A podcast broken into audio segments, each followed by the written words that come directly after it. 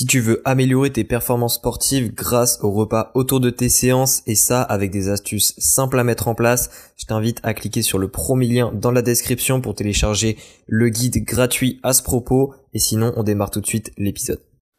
Et salut à toi, bienvenue dans ce nouvel épisode du podcast Nourris ta santé. Aujourd'hui, on va parler du calcium. Encore une fois, c'est le deuxième épisode sur le calcium. Dans le premier, on avait parlé des rôles et là, on va parler plus exactement de comment avoir de bons taux de calcium.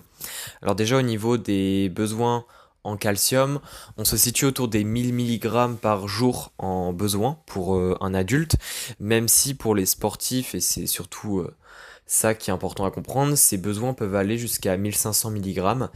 Euh, évidemment, ça dépend du sport pratiqué, mais les besoins en calcium sont quand même très liés à la pratique sportive. Au niveau des... Pour donner quelques chiffres, on estime, enfin du moins il y, a des, il y a des études et des enquêtes qui ont été menées, on estime qu'aux États-Unis, à peu près 50 à 75% des apports quotidiens en calcium proviennent seulement des produits laitiers et justement euh, des, aliments avec des, produits laitiers comme du lait, etc. ajoutés dedans.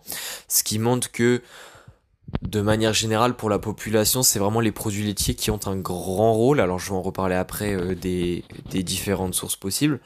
Mais euh, c'était juste pour donner un petit chiffre pour démarrer l'épisode. Plus exactement, au niveau des sources de calcium, il y a les produits laitiers, oui. Euh, donc il y, a le, y a les fromages, il y a les yaourts, il y a le lait. Et à côté de ça, il y en a également euh, dans certains légumes et également un petit peu dans certaines légumineuses, même si ça reste des plus faibles quantités. Le problème, c'est que même si certains légumes ont de enfin, ils paraissent avoir de très très bons taux de calcium. Ce calcium est moins bien absorbé et c'est justement là où on va un peu parler de l'absorption du calcium parce que c'est justement ça qui peut vite poser problème. Donc en d'autres termes, au niveau des sources de calcium, il n'y en a pas beaucoup. C'est principalement les produits laitiers où il faut se référer puisque les légumes, comme je l'ai dit, c'est pas la, la meilleure source, c'est pas la meilleure absorption. Et à côté des légumes, il n'y a pas d'autres groupes alimentaires qui en ont vraiment. C'est-à-dire que les viandes n'en ont pas vraiment, les, les féculents non plus, les fruits pas vraiment. Donc euh, ça limite très très très très vite. Et au niveau de l'absorption du calcium, déjà de manière générale, on se situe entre 25 et 35%, à savoir que euh, plus on est jeune, et plus on va avoir une absorption qui est bonne. C'est notamment lié à notre système hormonal qui fait qu'on a de haut taux de calcitriol, qui est une hormone euh, qui justement euh, est liée à l'absorption du calcium. Et euh, quand, on, quand on vieillit, tout simplement, on va diminuer notre absorption du calcium, puisque justement notre, notre sensibilité à, à nos taux de calcitriol, justement, ont tendance à diminuer. Donc même si l'absorption est de 30%, elle peut être encore moins grande, puisqu'il y a plusieurs euh, choses qui peuvent venir impacter notre absorption du calcium, comme par exemple les oxalates, les phytates et euh, de très hauts taux de phosphore. Alors au niveau des très hauts taux de phosphore, c'est quelque chose qui n'est pas courant. Si on mange normalement, on ne peut pas avoir de très hauts taux de phosphore. Encore une fois, il y a un calcium, euh, enfin il y a un ratio calcium-phosphore je ne vais pas ici en parler en détail, mais c'est quelque chose qui ne va pas poser problème de manière pratique. L'idée c'est juste justement d'avoir de meilleurs taux de calcium, mais au niveau de nos apports en phosphore, il faut rien faire de spécial. Ils sont, suffisants, mais ça sert à rien de les diminuer euh, parce qu'on n'est pas non plus en excès. Par contre, au niveau des, des phytates et oxalates, donc c'est ce sont des acides organiques qu'on trouve dans, dans certains aliments. Les phytates, c'est par exemple les céréales. Les oxalates, ça peut également être dans certains légumes. Euh, les épinards, si je me trompe pas, en ont. Et les épinards, justement, généralement, ont des taux de calcium qui ne sont pas nuls non plus. Mais c'est justement ces acides organiques qui vont venir lorsqu'on va consommer l'aliment qui en ont, et notamment l'aliment qui en ont, mais qui ont aussi du calcium, eh ben, ils vont former des complexes insolubles avec le calcium dans notre système digestif et ces complexes insolubles ne vont pas pouvoir être absorbés. Donc en d'autres termes, euh, ces acides organiques vont se lier au calcium et une fois qu'ils sont liés au calcium, le calcium qui s'est lié ne pourra pas être absorbé. Donc ça pose un gros problème, puisque bah, évidemment, si nos seules sources de calcium sont des aliments qui ont des oxalates ou des phytates, ça peut effectivement poser problème. Donc, euh, donc ça, c'est quelque chose qui peut effectivement euh, être problématique. Alors après, de...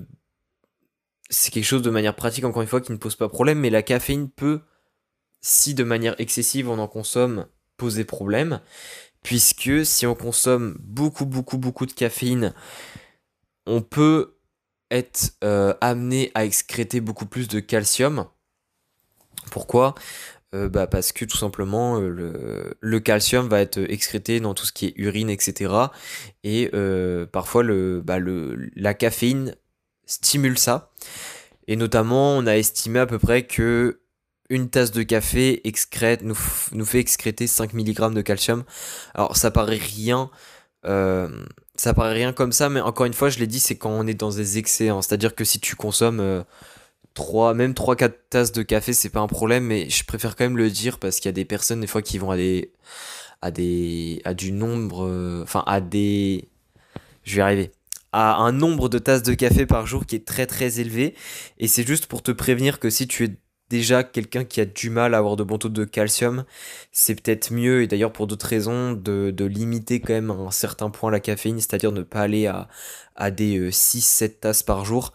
Euh, c'est peut-être pas le plus optimal vu qu'on sait que la caféine peut potentiellement avoir un effet sur l'excrétion de calcium, et donc euh, bah, encore moins t'aider en ce qui concerne tes taux de calcium.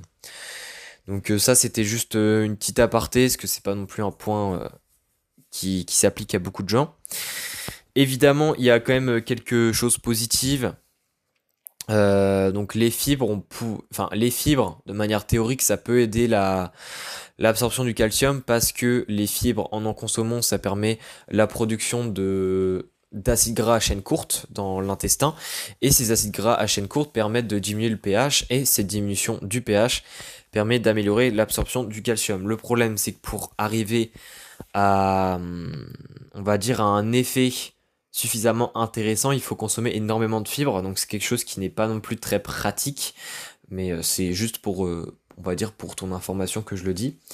Et sinon, après, de manière euh, biologique, on va dire, c'est la PTH, donc la parathyroïde hormone, qui est justement liée à l'absorption du calcium, c'est-à-dire que si la sécrétion de PTH est plus élevée, et notamment, euh, c'est quelque chose qui se produit quand nos taux de calcium sont bas dans le sang, puisque comme euh, dans beaucoup de nutriments, tu l'as sans doute remarqué, quand nos taux en certains nutriments dans le sang sont euh, diminués ou quelque chose de similaire, eh bien notre corps fait en sorte de, de stimuler d'autres molécules qui vont permettre d'améliorer l'absorption de ce nutriment. C'est on va dire c'est le corps qui s'autorégule pour justement essayer de lutter contre la déficience et c'est quelque chose qui se produit aussi pour euh, le calcium.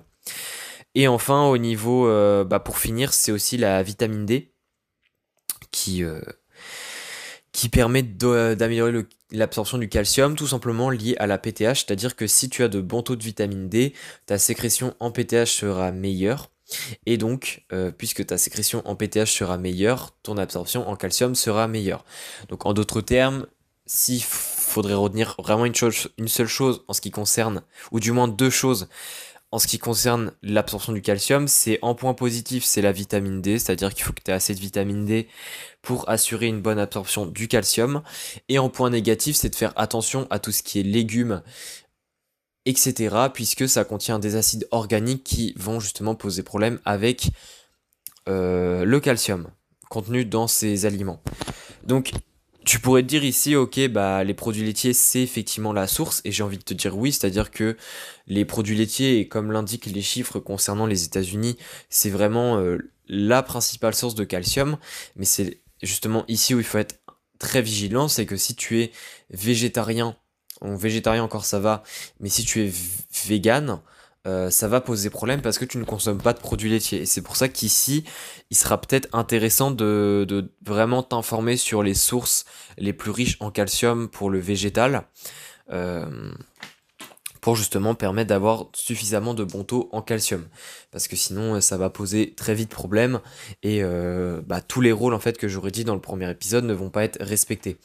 Donc j'en ai un petit peu, je pense que j'ai fait globalement le tour pour, pour cet épisode sur le calcium. Alors évidemment, si tu veux les sources précises de, calcium les plus riches, tu peux chercher sur Internet, hein, ça se trouve très facilement.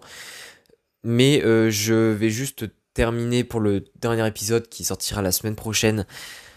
Pour le calcium, je vais faire une petite aparté en ce qui concerne les suppléments, même si c'est quelque chose qui n'est pas le plus courant. Mais euh, ça me paraît intéressant d'en parler, donc on se retrouve à très vite pour le dernier épisode sur le calcium.